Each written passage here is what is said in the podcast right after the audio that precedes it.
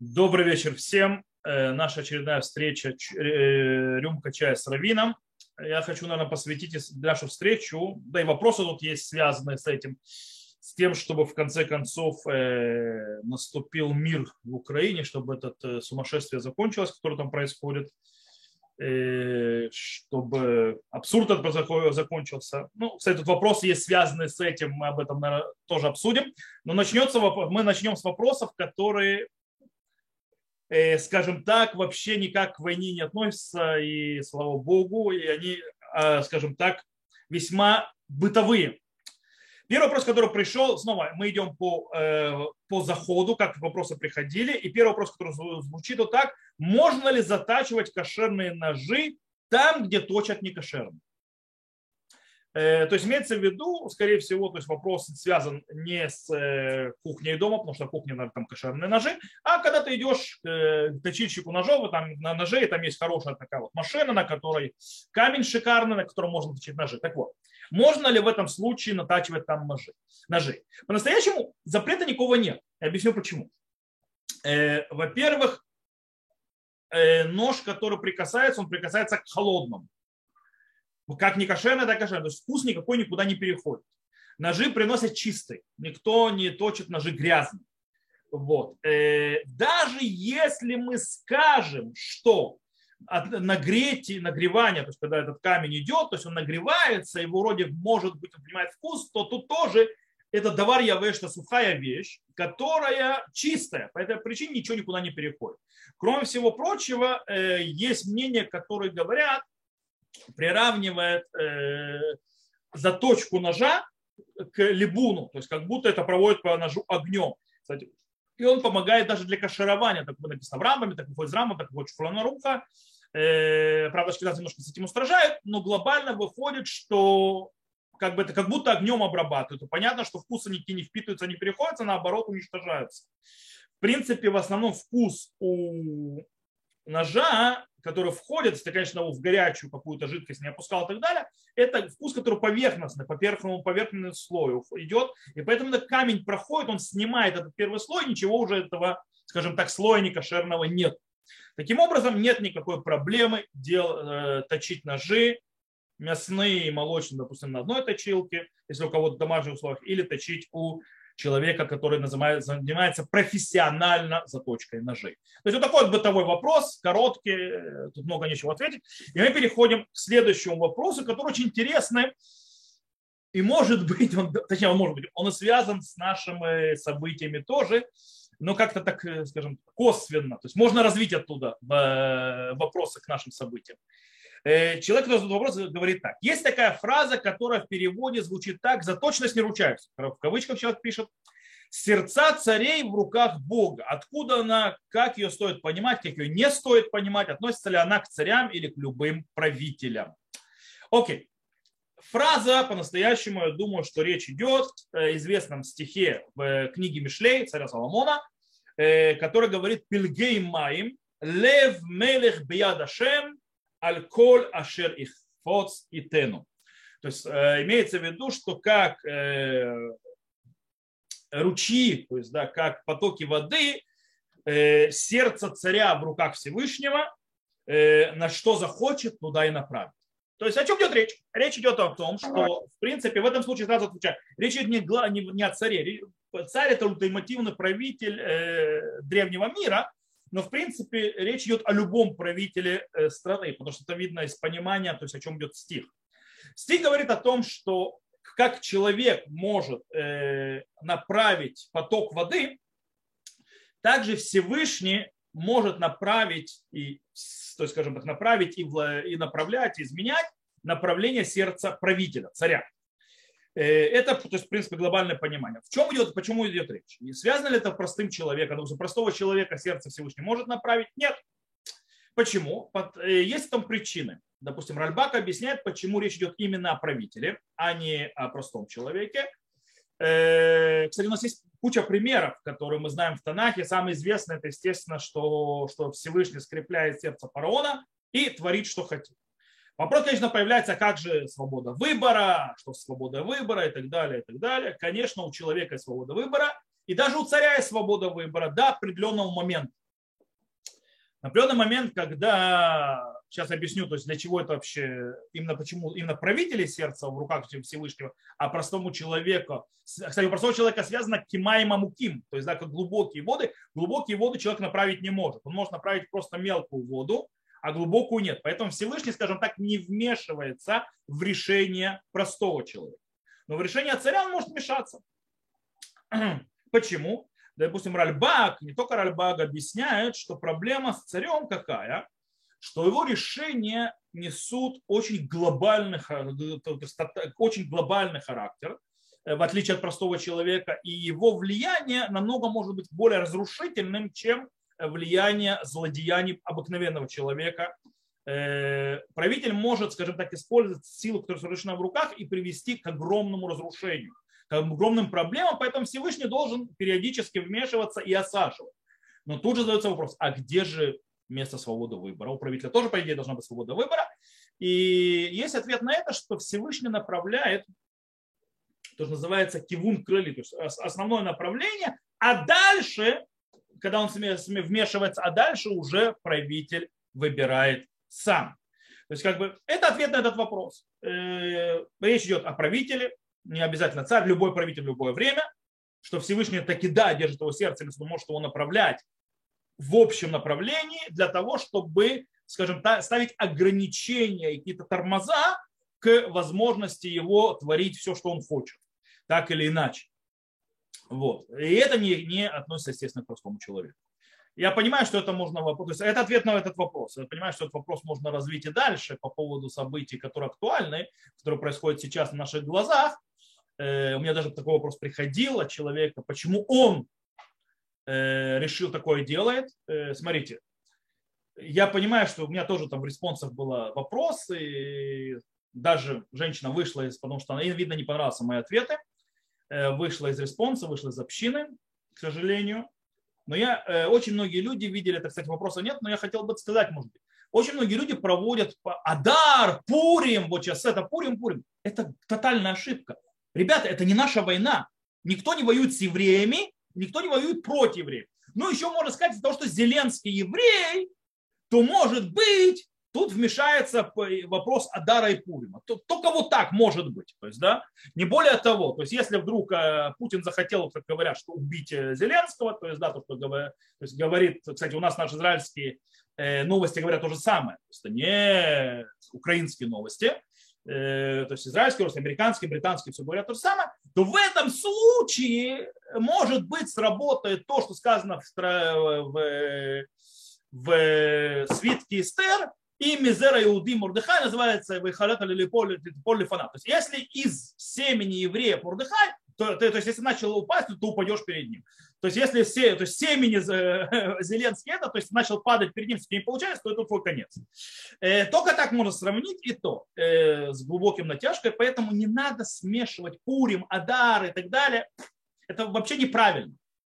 Пурим, Адар относятся к евреям и только к евреям и только в войне против евреев и в уничтожении против евреев. Только об этом идет говорить. Нет никакого влияния Пурима и Адара на неевреев. Никак. Поэтому это неверное вообще ошибочное представление. Э, это не потому, что называется такой нехороший, а это потому, что так оно есть. Нужно то есть, жить иудаизмом настоящим, а не всякое. Как я сегодня видел тоже, не сегодня кто-то заявил, а когда вы увидите, что Россия пойдет на Украину, то знайте, Сказал Гаон из Вильна, что нужно одевать праздничные одежды, и будет, придет Машех. Это неправда. Сказал Винницкий Гаон, даже не военный Гаон, а его ученики от его имени, что если военные корабли Российской империи пройдут Босфор, то тогда нужно готовить праздничные одежды. Я напомню, что Босфор это, это была тогда турецко-османская империя, и, и речь идет возле Крыма. То есть, то есть имеется в виду, что они выйдут, в Средиземном пойдут, то есть э, это центральный путь, другого пути нет. Так вот, я вам хочу а, а, сказать вас о печали. Русские корабли военные проходили этот путь 500 тысяч раз уже. То есть, да, и ничего не произошло. Э, и про Украину вообще там слова не было. С учетом того, что во времена Вильнинского Гаона, как вы понимаете, Восточная Украина была Российская империя как бы и Украины никакой не было. Была Польша, Российская империя, Литовское княжество. Вот, и не было такого страны Украина. То есть на тот момент. Э, а, как вы знаете, Украину тут захватывали постепенно там, сям и так далее, то есть это происходило. В любом случае, поэтому я очень аккуратно со всеми этими вещами. Поэтому я не хочу так напрямую с этого вопроса перескакивать на вопрос, связанный с э, более актуальными вещами, хотя нужно понимать, да, Всевышний управляет сердцами царей. Окей. Следующий вопрос. Следующий вопрос звучит так.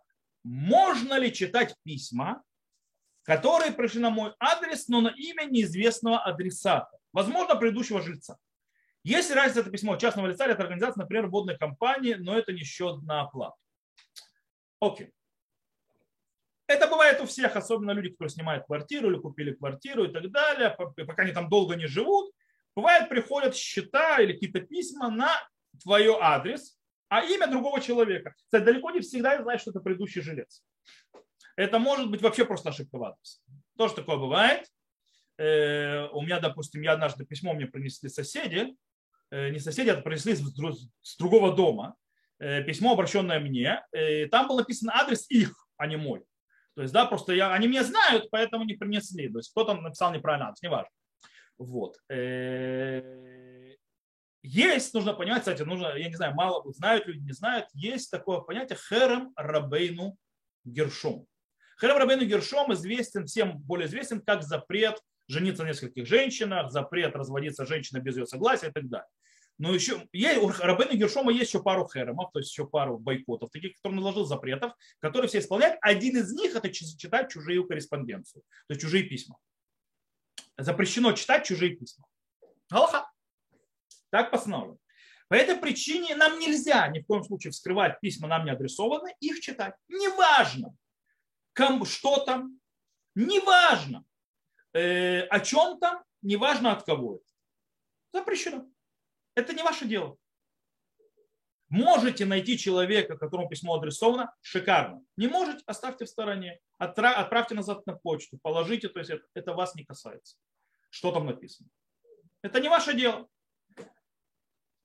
Поэтому читать-то нельзя и нечего это. Я понимаю, что любопытно, интересно, но это не ваше. То, Единственное, то, то, что я вчера сделал, допустим, я вчера у нас, когда был вечер, вечер э, винный, я немножко нарушил этот запрет. Причем этот запрет не только на письма, это, допустим, в телефон чужой смотреть и так далее. Мне пришлось это сделать по другой причине, по одной причине. Я зашел, то есть человек, кто-то забыл телефон, и я пытался выяснить, чей телефон, чей телефон, никто не выяснил.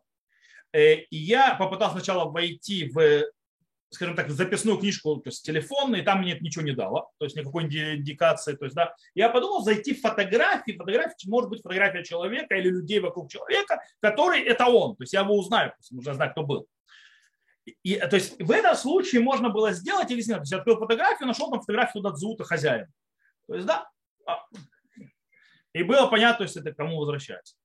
Вот. Э, хотя, то есть это сделано, потому что ну, э, для того, чтобы вернуть. Но как бы, когда приходит на имя адресата, которого вы не знаете, вам ничем не поможет, вы откроете письмо или не закроете. Это не попытка отдать хозяину письмо. Это просто э, удовлетворение своего любопытства. В этом случае понятно, что этого нельзя делать. То, э, следующий вопрос, очень интересный. Кстати, мало кто знает и ошибается. Э, вопрос звучит, можно ли лежать дома минору, имеется в виду минору семи, семи посвященников, то есть настоящий, не ханукия, а именно минора. Мне прислали фотографию, но фотографию не могу выставить, то есть как бы сюда. Я просто скажу, имеется в виду семисвечники, которые продаются, кстати, из э, кто по старому городу идет, то есть семь коним, то есть да, семисвечник выглядит как в храме был, такой, сякой, э, сделанный из металла. Вот. Можно ли это держать? Э, я знаю, что мало кто знает, что есть, э, Мара говорит, э, это Галаха, кстати, что запрещено делать не, то есть что-либо из убранства храма, если не для храма, не в храме. Таким образом, запрещено человеку делать дома минору. То есть делать минору человеку, это запрет. Э, то есть и есть те, которые ограничили этот запрет только те, сделать из тех материал, из которого делалась минора, то бишь любые виды металла. То есть если, а, допустим, деревянная запрещена не будет, но есть те, которые запрещают деревянную тоже запрещают. В любом случае металлическая э, минора, которая сделана, имеет форму миноры, семья, семью с подсвечниками и так далее, запрещено и делать. Есть спор. Можно ли, если уже кто-то сделал, допустим, не еврей, вопрос про неевреев, говорят, что не еврею нет запрета это делать, потому что это не часть семи заповедей Минох. Э, и, допустим, он это сделал. Можно ли еврею это держать в доме? Это тоже огромный спор. Есть те, которые говорят, что весь запрет – это делать, но не содержать. Делать ее нельзя, но держать дома нету, э, нет проблем. Почему? Потому что проблема держать – это проблема, что будешь этому поклоняться. У нееврея, допустим, запрещено. Он будет держать по причине того, что мы опасаемся, что он будет поклоняться. Еврей нет опасения, что еврей будет поклоняться минуре. По этой причине, то есть он может держать. Если другое объяснение, что запрет держать не связан с поклонением, он связан с тем, что то есть с храмовым убранством, которое сделано то есть, э, по виду, как это было в храме, или из, из материала, который сделан в храме, этого нельзя держать дома. Это то есть святые вещи и так далее. Э, конечно, святости не имеет, потому что не освящены, но в принципе это нельзя делать и запрещено держать это дома. Э, таким, кстати, это большая часть мнения галактических авторитетов, что нельзя держать такую минору дома. Хотя снова я говорю, есть те, кто разрешает. Есть рассказ, Рабхайм э, Каневский рассказал, что однажды Хазунишу, Хазуныш, его дядя, дядя, дядя, получается, он ему не дядя, он ему больше как бы двоюродный дедушка, назовем это так, Рабхайм Каневскому, Э, и Хазон Иш ему принесла, то есть ему сказали, то есть вот же купил человек подсвечник для свечей шабатник, он сделал в виде минора. И он спросил, можно ли это пользоваться, жена типа купила, можно ли этим пользоваться. Раф, э, Раф Хазуныш сказал ему немедленно отнести туда, откуда взял. То есть, да, чтобы этим, то есть, этим не пользоваться. Действительно, многие запрещают, и поэтому дома вы, кстати, у религиозного еврея никогда не увидите семисвечник можно держать измененно. Что такое измененно? Восьмисвечник можно держать. Девятисвечник можно держать. То есть, допустим, ханукья, который сделан на виде миноры, тоже можно держать, потому что у него не семь. Или, допустим, если у вас их шесть, а средний сломан, то есть среднего нет. То есть, да, то есть как бы идет. Оно вроде похоже, но только нету среднего, то есть это. Или, допустим, оно сдвинуто в сторону. То есть, да, оно не стоит точно, то есть, то есть как работает. Или оно сделано из дерева, например. Короче, серьезные изменения это разрешает держать минору. Если этого нет, то в доме минору держать нельзя. Потому что по, больш, по большему часть э, мнения галактических авторитетов. Есть те, кто разрешает? То, я думаю, что можем перейти к следующему вопросу. Следующий вопрос, э, он, кстати, пришел еще на, следующей, на прошлой неделе. Это я, правда, потерял, потому что он пришел. Э, тут я, кстати, хочу заметить, кто слушает нас и так далее пожалуйста, присылайте ваши вопросы или в группу WhatsApp, которая рюмка чая с равином именно она, тогда я вижу все вопросы, то есть как они идут вместе, или в комментарий под рекламой урока, тогда я буду видеть. Если вы мне присылаете в личку, особенно за неделю до, то у меня в день приходит по 50 писем, я просто не найду. То есть, да, я, я, я же не буду помнить, кто это прислал. То есть, да, я просто не найду. Э, я не смогу все искать. Или, а тем более, если мне в каком-то комментарии, в каком-то посте написали и так далее. Нет, нет вообще то есть шансов, что это найду назад. Потому что вы-то пишете как один человек, вам кажется, что вы помните где это, а я общаюсь с сотнями людьми, людей. То, э, следующий вопрос звучит так. Было бы интересно послушать рынке чая с раввином про течение иудаизма. Меня очень удивляет тот факт, что вроде бы все иудеи живут по базовым законам и Торе, но в то же время наблюдает такая колоссальная, колоссальная разбежность. К примеру, у тех уже реформистов, вообще откровенно от себя, на ультрадоксов так сильно все гайки закручены, что аж как-то очень сложно у них все окутано множеством мифов, страшилок. Наблюдается, так сказать, промежуточно. Наблюдается и, так сказать, промежуточно слава благодарю. Окей, давайте сначала мы разберемся по поводу течений. Во-первых, к сожалению, далеко не все евреи живут по базовым законам и, и Торе. Окей? Давайте будем честными сами с собой. Я даже больше сказал, большинство еврейского народа на данный момент не живет по базовым законам и, и, и Торе. Окей? Не, ну, конечно, сказать, почитай мать и отца своего, не убивает и так далее. Да, люди живут по этим законам, но не только евреи, кстати. Вот. Э, глобально евреи, то есть э, не соблюдают эти законы. Те, которые вроде живут. Тут нужно определить, есть течение иудаизма, и есть те, которые называются течением иудаизма. Теперь, течение иудаизма – это все, что внутри ортодоксии. Это течение иудаизма. То есть есть ортодоксия, есть модерн ортодоксия, есть то, что мы даже назовем, введем сюда light, light это слово, на английское слово light, то есть, да, типа легкий, то есть, да, э, есть э, традиционные и так далее, до то, что называется ортодоксов обыкновенных, есть ультраортодоксы, то есть, да, совсем крайние товарищи. Это все находится в ортодоксии. Э, и есть те, которые вне предела течения, не течения иудаизма. Это у евреев есть такие явления, я даже не знаю, как это назвать. То есть, да, мне, конечно, представители этих, э, скажем так, направлений, скажем так, э, похожих на иудаизм, э, прибьют, потому что они считают себя течением, но не течением. Это реформизм и консерватизм. Они не являются течением иудаизма по определению. То есть, да, реформизм это, в принципе, э, откол от иудаизма, который пошел по своему развитию, в принципе, иудаизм не считается. Они, правда, будут кричать, возмущаться, но так оно есть по факту. То же самое с консерваторами. Причем консерваторы – это те реформисты, которые испугались на определенном этапе, что слишком далеко пошли и тормознули. То есть это консерватор. То есть это глобально. То есть не хочу Поэтому их даже обсуждать не хочу. То есть, да, они как бы вне при... Они, кстати, они не соблюдают законы Торы и законы базисные, которые находятся в иудаизме. То есть, да, потому что Шурхана Рух их не обязывает. Кстати, у консерваторов они там сложнее с ними. Консерваторы, они все-таки ищут хоть какой-то источник, то есть, да, чтобы он был написан, но они его крутят как хотят. То есть, э, у них правила выведения галактических законов не существует. Теперь, ортодоксия. То есть, кстати, как мы определяем это, есть, как, знаете, вот, э, есть гвулот гизра, то есть есть какие-то границы. То есть, да, они широкие в иудаизме, потому что 70 ликов у Торы. Но как бы у них тоже есть пределы. Кто-то уходит за пределы, он уже не в иудаизме. То есть он же не течение. Внутри течения, внутри иудаизма есть, естественно, много течений. Что такое много течений? Много течений – это они все молятся, могут молиться в одном миньяне, все считаются ортодоксами, и все они соблюдают галаху так или иначе. Очень часто у них разные, во-первых, разные понимания Торы. Есть 70 ликов у Торы, по этой причине есть разные пути к приближению к Всевышнему. Э, плюс есть э, между ультраортодоксами и, допустим, модерн-ортодоксами и так далее, есть идеологические споры.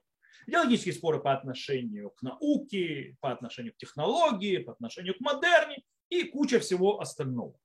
Таким образом, э, отношение к возрождению государства Израиль, то есть или к сионизму и так далее, и так далее, и так далее, это не галактические споры, потому что там галаха тоже смешивается, это в основном идеологические споры, которые не мешают пока, то есть все вместе, скажем так, соединены общей базой Шурханаруха, то есть там Талмуда, Шурханаруха, общей базой Психи и Аллахи, то они остаются в одних то есть, пределах, и все нормально. Молятся тому Богу по общим канонам и так далее. Но у них могут быть расходы отсюда, э, то есть уходить из-за идеологии понимания, как реализовать ту же самую Аллаху в том или ином, скажем так, реальности. Допустим, те же ультрадоксы, которые как бы закручивают гайки, они считают, что, допустим, нужно поставить как можно больше заборов, чтобы удержать, как говорится, народ от э, того, чтобы он не скатился, не перестал быть религиозным и не ушел, скажем так, в нехорошие пути. Э, Модукс, например, считает, что это абсолютно бесполезная работа, и она должна быть обратной. То есть, да, чем больше ты закручиваешь гайки, тем хуже становится, тем больше людей будут убегать, этому ничего не поможет. Модукс, наоборот, принимает, что как бы Тора всегда была за науку, за раскрытие и так далее. Просто нужно, скажем так, углубляться, понимать этот мир, реализовать и жить этим миром, реализуя и исполняя заповеди Всевышнего, реализуя его ценности и так далее. Я очень сильно говорю на, скажем так, очень грубо сразу предупреждаю, очень на одной ноге, потому что эту тему можно развивать долго, каждая отдельная э, сектор внутри иудаизма, отдельное течение можно брать по отдельности и так далее. Кроме того, там внутри даже самих ортодоксов есть литваки, есть хасиды, есть хасиды такие, гурские, есть хасиды бельские, есть хасиды вижницкие, есть хасиды хабад. То есть, э, кстати, кто не знает, то есть хабад это не единственный хасидут в мире. Это всего лишь одно из направлений хасидута, причем не самое большое. То есть, да, есть намного более многочисленные, намного больше э, направления хасидута с намного большим влиянием. Э, в еврейском мире, чем Хабад. Э, Хабад очень влияет, скажем так, влияет, потому что он находится в многих местах за границей, поэтому кажется, что он влияет на много. Но, допустим, в Израиле его влияние очень минорное.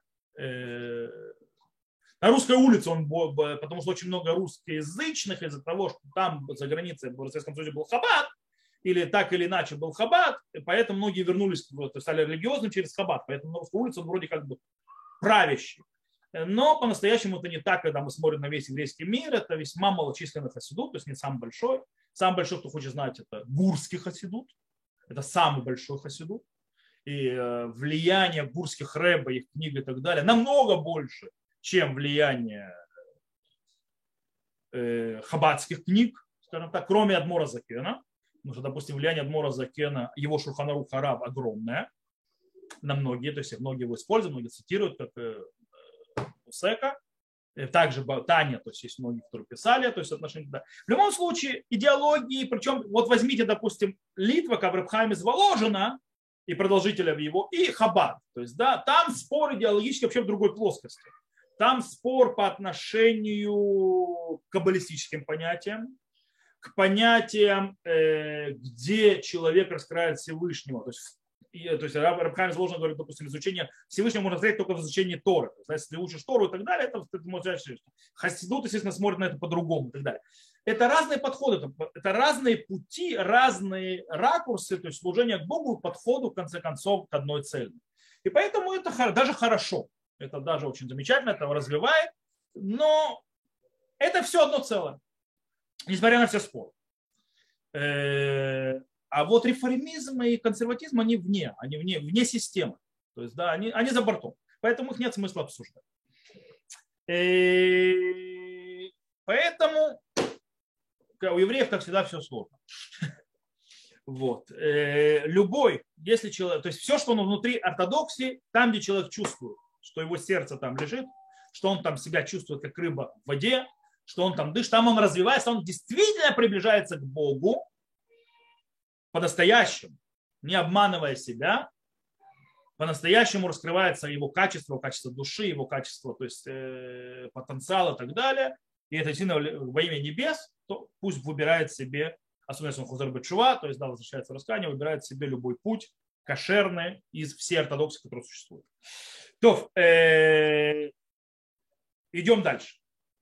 Понятно, что внутри, то есть есть, кроме есть религиозный сионизм, религиозный сионизм тоже это не одна целая. Он тоже делится на разные направления и так далее. И там тоже идеологии, и споры. Есть ученики Рава Соловейчика, есть ученики Рава Кука, есть вообще то есть другие ученики, то есть это есть сефарды, которых свои то есть, школы. Ну, короче, я думаю, что мы разобрались. Теперь мы идем к следующему вопросу, который уже связан с, э, э, сегодняшний, то есть, скажем так, он вызван сегодняшним актуалием, причем моим постом, который написал по поводу войны, когда, то есть в первый же день войны, когда я высказался, и я назвал войну между Россией и Украиной абсурдом.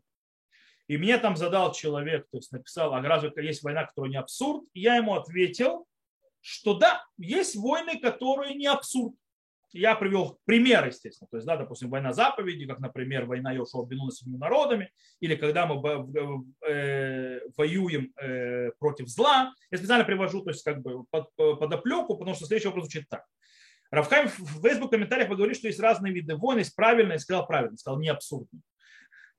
Э, такие как войны Йошуа Бенун, а есть абсурдные, как в современном мире можно понять, какой конфликт война правильная, какие абсурдности с точки зрения Галахи. Окей. Смотрите, любая война – это трагедия. Но есть войны, которые абсурд.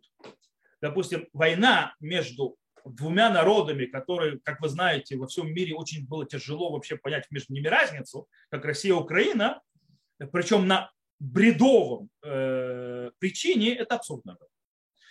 Э, то есть она по, по определению абсурд. Есть то, что называется справедливая война.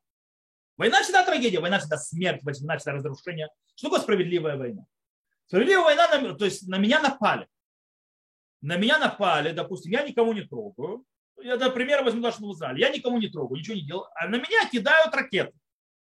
На определенном этапе я иду зачищать территорию, я выхожу на войну. Причем на этой войне, естественно, погибнут не только боевики, но и мирное население. Ничего с этим не поделать. Это справедливая война. Это не абсурдная война. То есть, да, я иду защищать, когда на меня напали.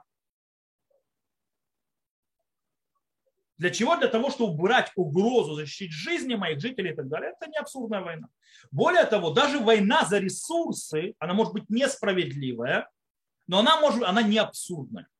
Допустим, как э, кончались ресурсы в Средневековье, в Древнем мире и так далее, и нужно было чем-то кормить людей. Это вопрос тоже пикохнуть. А тебе нечем их кормить. Ты шел на войну к соседу по причине того, что хотел ему ресурсы. Ты мог у него взять так ресурсы, но он же тебе не даст. По этой причине тебе приходилось него отвоевывать. Причем уже в Талмуде приводятся примеры таких войн. Это называется Мельхемет Решут. Мельхемет Решут, и снова она будет правильная когда?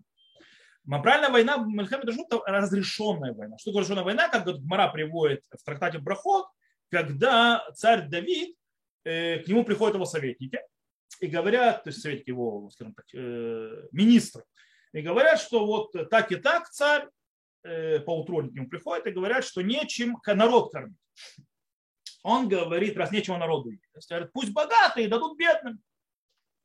То есть, да, пусть поделятся. Ему говорят, что э, яма сама себя не заполнит и не может, скажем так, немного еды на, на, на, накормить э, льва. То есть, чем они говорят, что даже если богатых все отдадут, то все равно не хватит. Окей? Это не, нереально. Что говорит тогда царь Давид? Царь Давид тогда говорит, идите на войну. Почему на войну? Война ресурсов. Но он зовет первосвященника, он зовет, то есть, э, еще его определенных, то есть министров мудрецов. То есть что он созывает? Он созывает то, что требуется для того, чтобы выйти на такую войну. Первосвященник нужен для того, чтобы вопрошать Урим и Тумим. То есть Урим и Тумим это как бы через на груди, то есть это было э, такой вид общения. Носил его первосвященник когда царь обращается за вопросом, и Всевышнему отвечает через эти уримтын, через буквы и так далее, на, на первосвященник. Он созывает Сангедрин, то есть, кроме всего прочего, должен попросить у Всевышнего, то есть разрешение, то есть за него Сангедрина разрешение выйти на войну. У Всевышнего спросить, то есть правильно ли он делает. И после того, как он получает согласие, он уходит на войну. Это Мельхамед Решут, разрешенная война. В наше время таких не существует войн. У нас нету ни первосвященника Сурим и Тумим, и у нас нету Сангедрина. Окей, поэтому нет права воевать э, за ресурсы. Теперь, но есть то, что называется война заповеди. Война заповеди – это война, которая… Есть несколько видов войны заповеди. Одна – это война Йошуа Бенуна против всем… То есть есть Всевышний прямым текстом через пророка сказал, эти народ нужно выставить отсюда. Они, то есть, осквернили землю, они потеряли право на отсюда, они должны отсюда уйти. Не захотят уйти, уничтожить.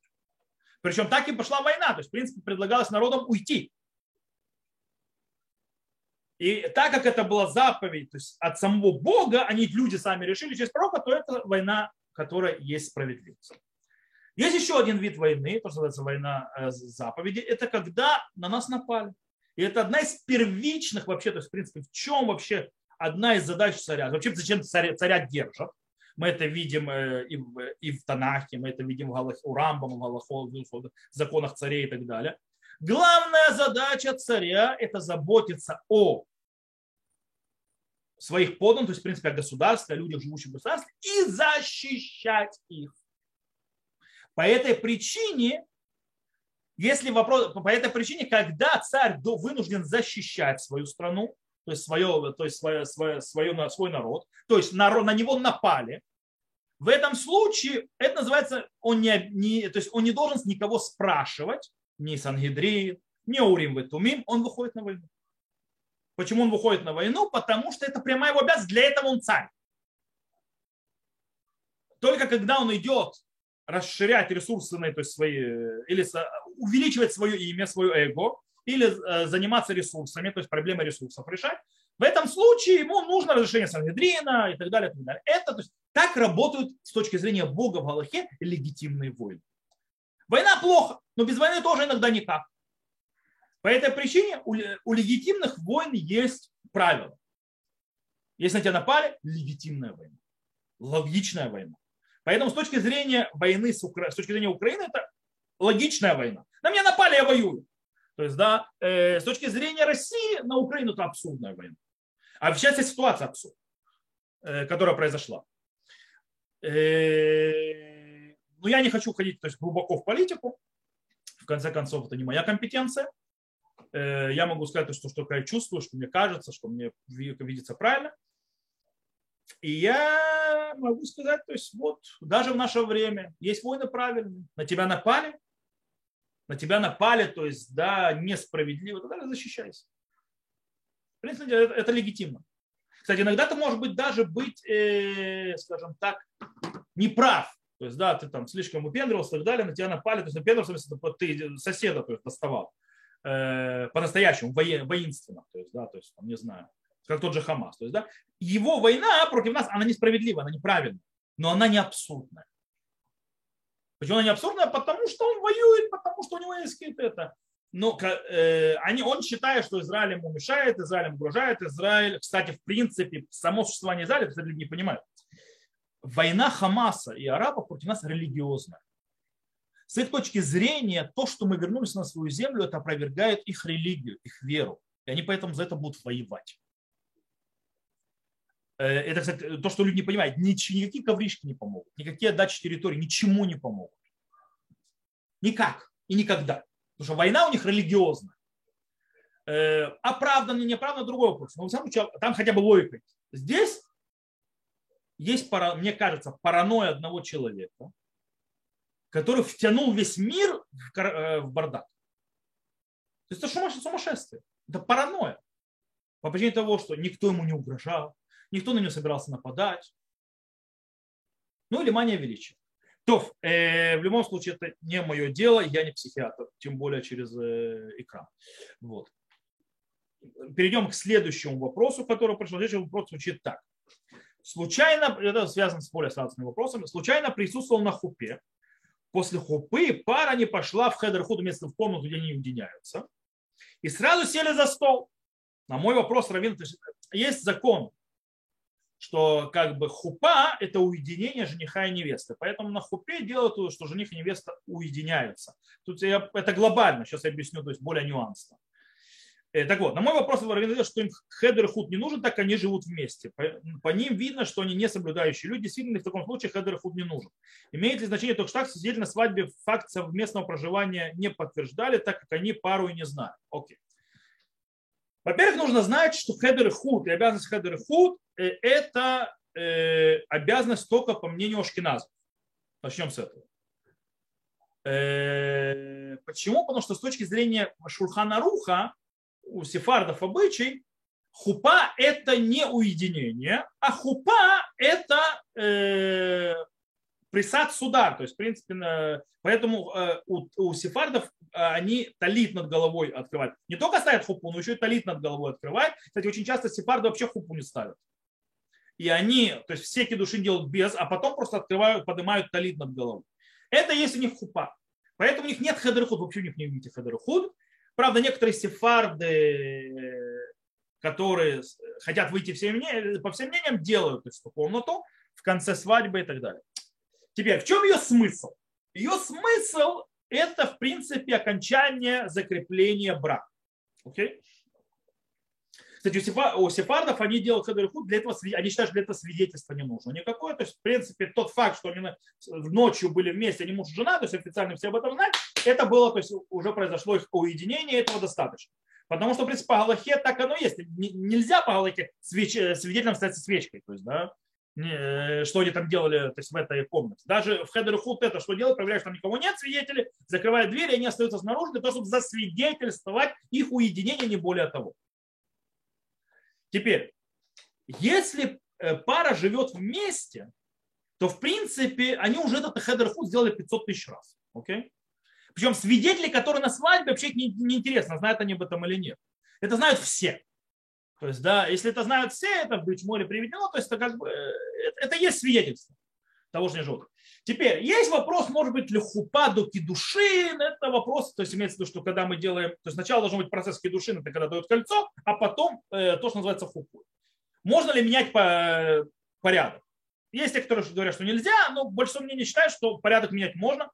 Таким образом, в принципе, глобально светской паре которая живет вместе и до хупы, это понятно всем, то есть только то есть, не знаю, кем нужно быть, чтобы считать, что светская пара, э, люди, которые не соблюдают, до хупы вместе не живут. Ну, это смешно. То есть, да. Поэтому я, кстати, никогда не соглашаюсь, некоторые рабануты э, пишут в Ктубе статус невесты у светской бетульта. Бетульта – это девственница. Ну, ну, это смех самого себя и самой невесте будет смешно. То есть, да, то есть как бы светский, светская девушка, то есть светская женщина выходит 25, 26, 27, 30 лет иногда и так далее, и живет с ее женихом уже 5, 7, 8 лет вместе в одной квартире, и она битуль, ну, ну, ну, ну кому ты голову дуришь, то есть, да, не делай себя идиотом. Вот. Э, то же самое, то есть, как бы, когда они вместе, это светские, что понятно, что не о чем тут говорить. Поэтому, если многие раввины, как бы, и, э, не делают хедер ихуд светским, потому что зачем? Я, чтобы исполнить, как, то есть старый, то, что называется, брискаи, то есть человек, который пытается выйти всеми мнениями, я ашкеназским парам, даже светским, предлагаю сделать хедер ихуд, э, но не настаиваю, если не отказываются. То есть, да, обычно я им предлагаю это сделать даже ради них самих. То есть, да, 5 минут побыть в тишине без никого перед тем, как начнется бардак всей свадьбы дальше после хупы. Кстати, очень многие светские соглашаются. Но э, есть те, которые нет, не хотят. Они хотят сразу начать, то есть это быть с гостями и так далее. Я не настаиваю. Снова почему? Потому что по Галахе, то есть если, то есть по большинству мнений, когда они живут вместе до свадьбы, в этом нет никакой надобности. И свидетели, то есть как бы здесь э, никому не интересует, знали они дохо. Свидетели, которые на хупе, их задача свидетельствовать о хупе, то есть о, о кедушин и так далее. Их нету задачи свидетельствовать от того, были ли они вместе, то есть невеста или не была. То, э, перейдем к следующему вопросу. Этот вопрос явно навеян актуалиями, и он вопрос непростой, времени у нас немного, я попробую на него ответить, скажем так, глобально. Когда солдат обязан не подчиняться и не стрелять? В каких случаях оправдано убийство главы государства? Давайте начнем с солдат. Я, я уверен, навеяно, явно актуально.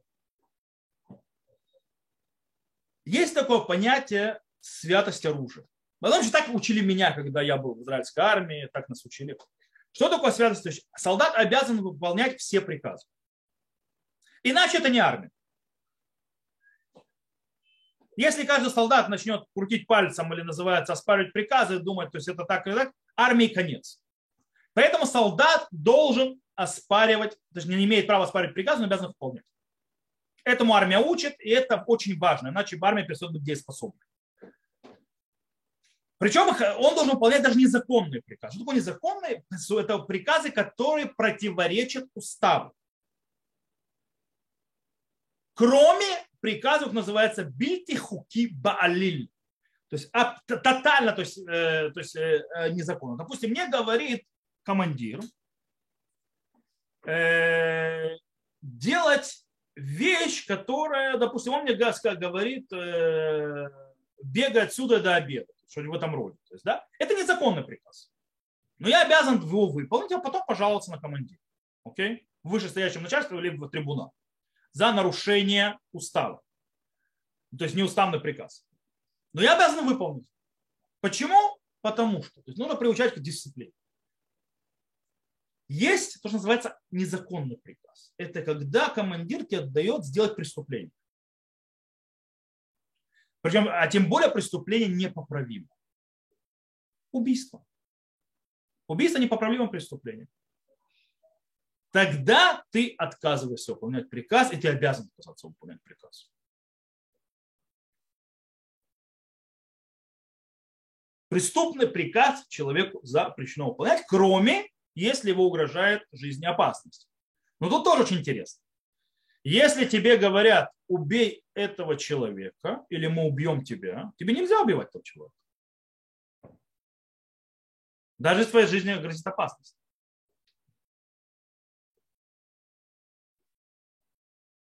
Правда, если это, это направлено между евреями, в принципе, поэтому сложно.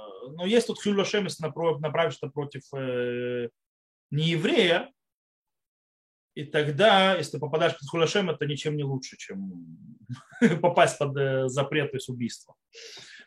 Э, по этой причине нужно понимать, то есть тут нужно включать мозги. По поводу оправдания убийства главы государства нет оправдания убивать главу государства.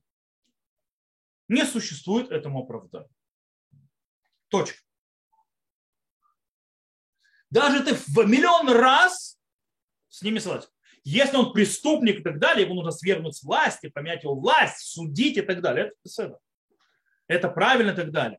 Убить нет никакого права. Ни у кого.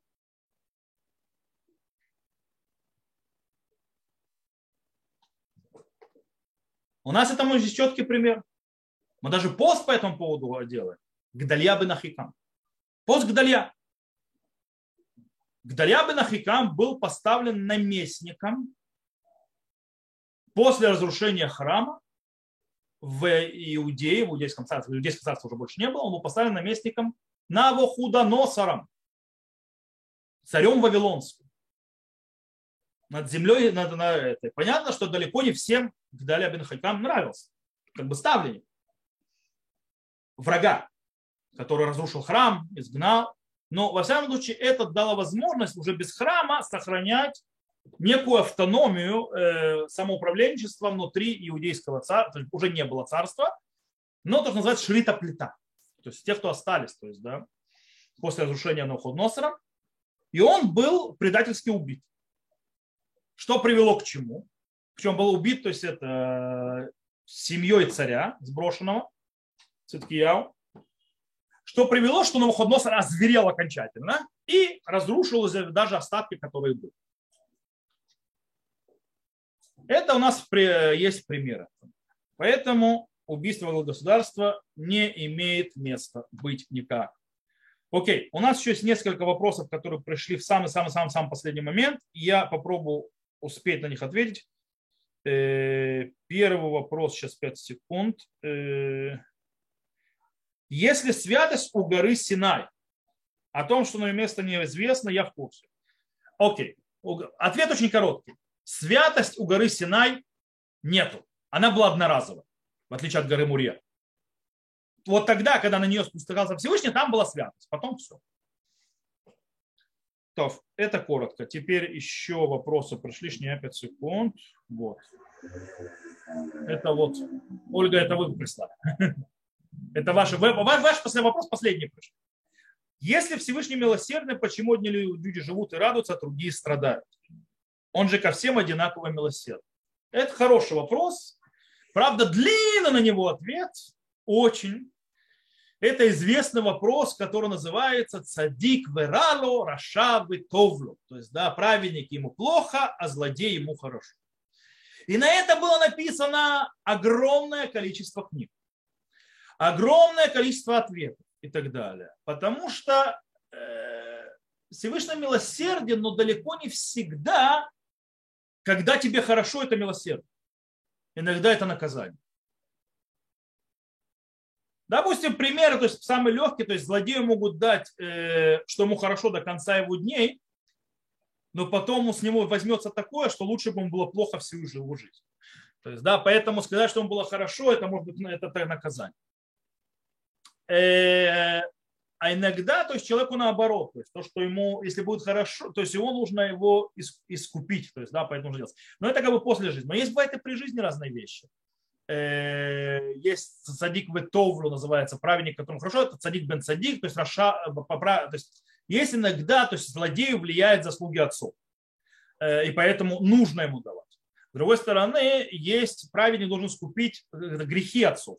Поэтому он-то праведник, но то есть ему в жизни будет Короче, тема обширная, огромная, и снова тут нужно войти в вопросы э, зла, то есть да, в этом мире. Что такое зло в этом мире? Зло не идет от Всевышнего никогда.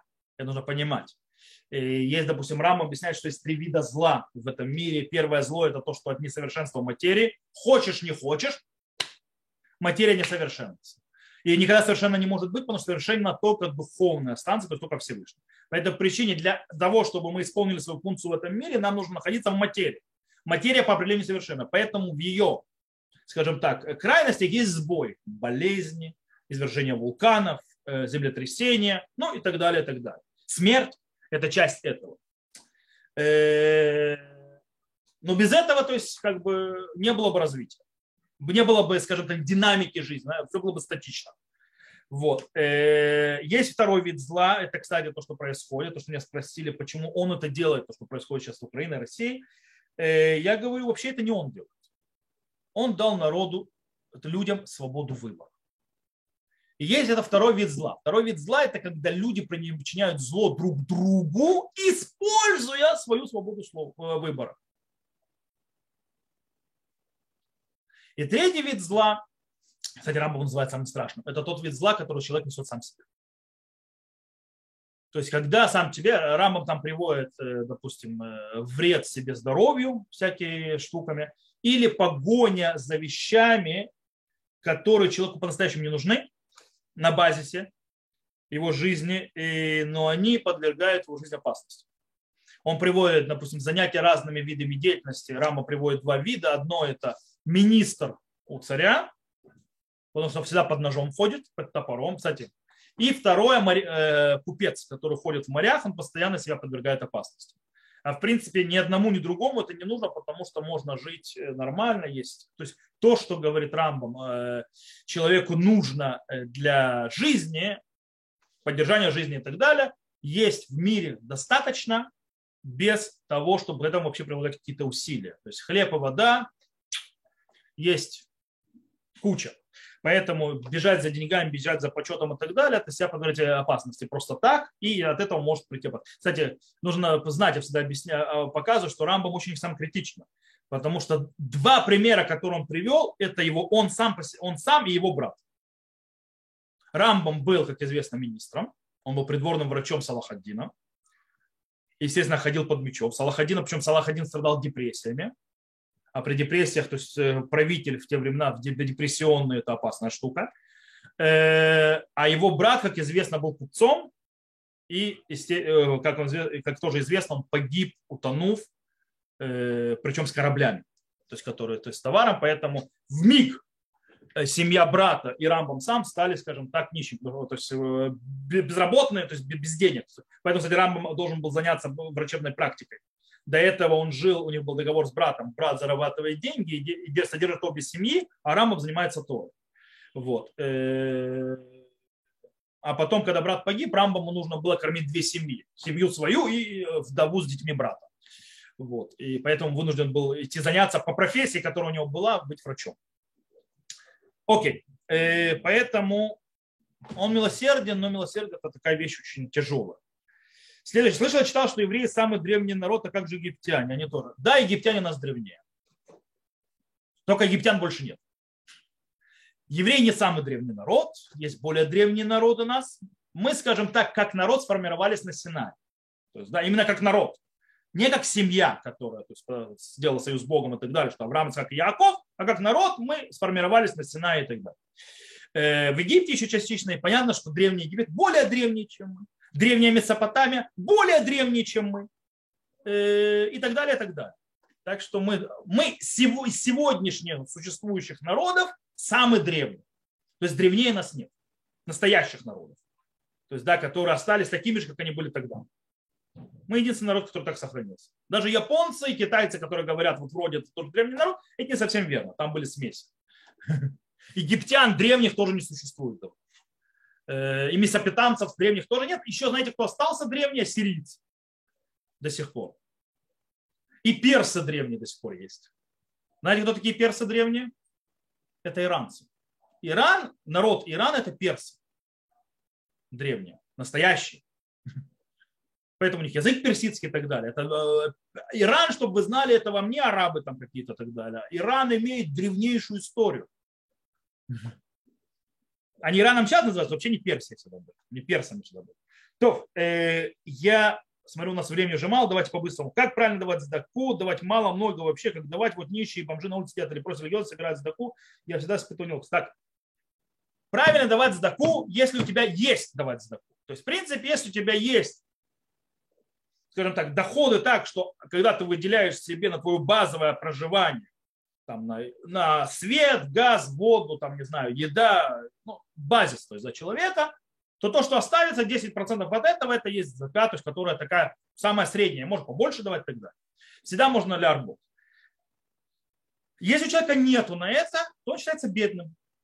Если он бедный, то он должен сдавать сдаку по возможности. Сколько даст, столько даст. Теперь, по поводу всяких бедных, ходящих на улице и так далее, ничего им не давать. Потому что профессионально нищий.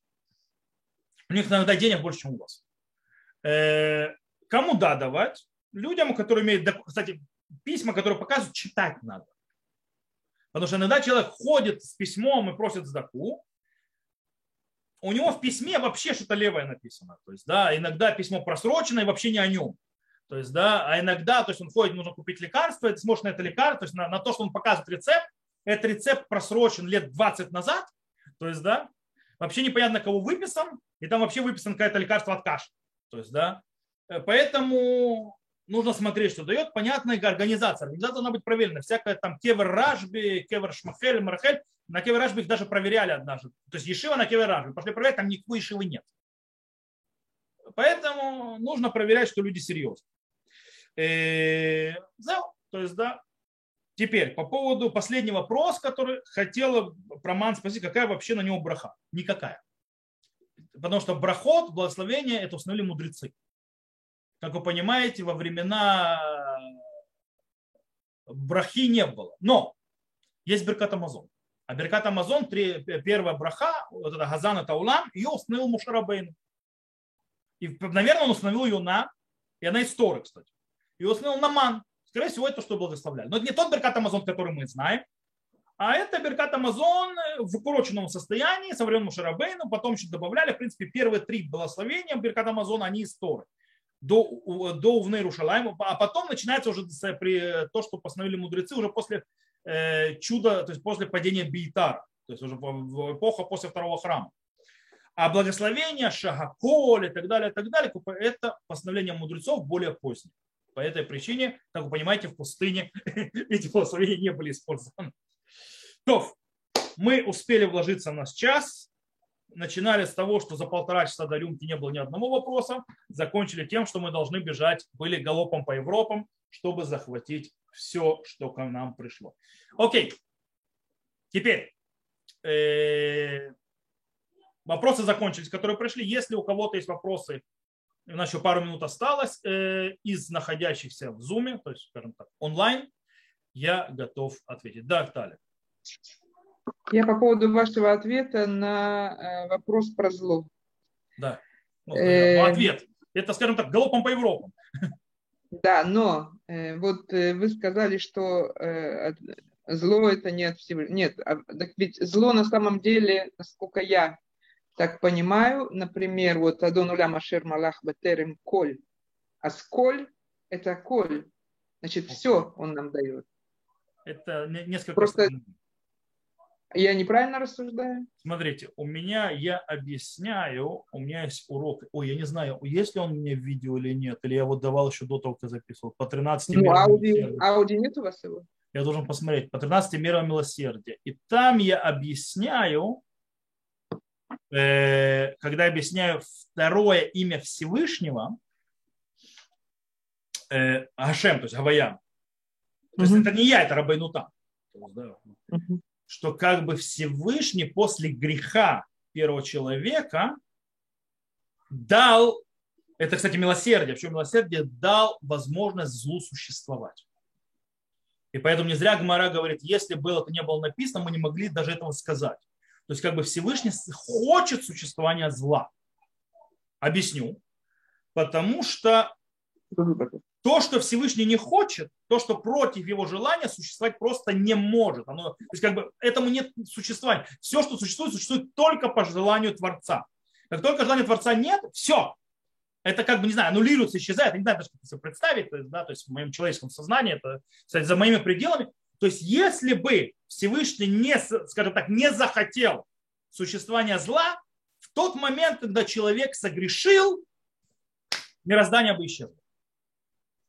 То, что Всевышний позволил дальше существованию мироздания всего человека самого, то есть греховного человека, это может произойти только тогда, когда Всевышний дает Берцуно, то есть его желание существования греха, зла.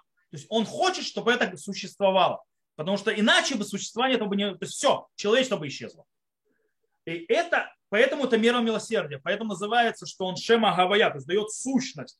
До греха это первое имя Бога, Хашем первый, из 13 его имен, то есть 13 мер. И второе имя, снова мы говорим Хашем, Хашем. Второе имя, что это значит? Ну там объясняют, что это Ахреахет, то есть после греха. Он дает существование, сущность после греха. И, кстати, для этого ему нужно Эль. Что такое Эль? Это тоже мера милосердия, которое обозначает мощь. Какую мощь? Ему как бы над самим собой справиться. Ну, короче, там целое, по всей, я прохожусь то есть по всем, всем, всем, всем мерам милосердиям, и там это понятно более глубоко. То, э, по этой причине, как бы, это зло как бы не от него, оно пришло от нас, а на свободе выбора, но Всевышний как бы, не знаю, правильно сказать, вынужден. Или, то есть, по милосердию своему захотел, чтобы зло существовало. Окей? Иначе бы нас с вами не было секунду. То есть в тот момент, мы только делаем что-то против его воли, мы просто исчезаем. Ибо все существует по воле его. И то есть коль, вот это вот все, это то есть часть вместе с ра, она исчезнет только без Раташем Баулям Хаба, Афилу Лоба Машех. Э, это Машех, это будет продолжаться? Смотрите, далеко не все ра – это ра. Я объясню, далеко не все, что нам кажется злом, это зло. Это мы видим в нескольких проявлениях. То есть, смотрите, допустим, мы это видим где? Мы это видим в, в Мишне, которая говорит, что нужно благословлять за зло, как будто благословлять за добро. Потому что то, что тебе кажется злом, это, оказывается, может оказаться добром. Это раз. Э, то есть потом вылиться в добро. Э, второе, то, что мы видим еще, это не раз и не два – в нескольких местах, то есть, да, что что такое потерял мысль. То есть нашла, у меня вдруг потерялась. То есть я вдруг Гмару в трактате Брахот вспомнил, то смешно, и у меня потерялось то, что до этого хотел сказать. И... Э, в любом случае, короче, э, мы видим, что иногда это зло, то есть оно не настолько зло, что более того, что иногда зло, о, более того, что зло иногда это лишь наша как мы это себе понимаем. То есть в, в, в, объектив, в объективном понятии это не зло, это добро. Но мы себе это представляем как зло. Но это немножко похоже на то, что я говорил по поводу э, того, что мы страдаем, и мы думаем, что страдание это зло, а по-настоящему это может быть добро. Или наоборот, человек не страдает, ему типа круто, а по-настоящему это зло, а не добро. То, есть еще вопрос или мы уже заканчивать будем? Е... Рафхам, если можно короткий. Э, по поводу э, миноры, что с ней сделать тогда лучше? Хотите, ну, то есть можно просто, ну, можно просто выбросить в мусорку ее? Ну, по идее, вы где ее взяли? Когда-то подарили ее, и тут э, как раз человек один напомнил этот закон, и оно мне уже долго просто дома стоит. вот не, мне не проблема ее выбросить. Э, можете, а, скажите... а, а можете отпилить напильниками этот центральную могу. свечу? Да, в принципе, могу. И тогда можно использовать просто подсвечник. Я ее не использую вообще, она просто стоит и все. Она не в принципе, святости в ней нет. Так что можно, в принципе, угу. Куда-то в металлолом сдать там. Можно сдать э, металлолом. Я понял. То есть любое использование. Понял. Спасибо большое. Еще вопросы? Вопросов нет. То тогда, надеюсь, было вам интересно. И до новых встреч, и чтобы все были здоровы, живы, и чтобы все было хорошо у всех. А, кстати, объявление, если что, для тех, кто нас слушает, записывает из Петахтиквы, у нас без Раташем 16 марта, в среду, это Лельпурим, будет в зале Шарет. Зал Шарет это возле Ирии. Это не то, где мы обычно делаем, это возле мэрии, то есть под мэрией там. Хаймузер 25. Будет чтение свитка Эстер в, 17, в 19.30, то есть в 7.30 вечера, а после этого конкурс на лучшего костюмированного зрителя, как всегда с призами, и Пурим Шпиль, музыкальный Пурим Шпиль, то, что успели сделать корону, когда дети болеют, эти в беду, дети там, эти сам, э, что успели, то есть то и сделаем. И зову вас, зовите друзей, знакомых. Короче, чем больше людей будет, будет тем будет круче.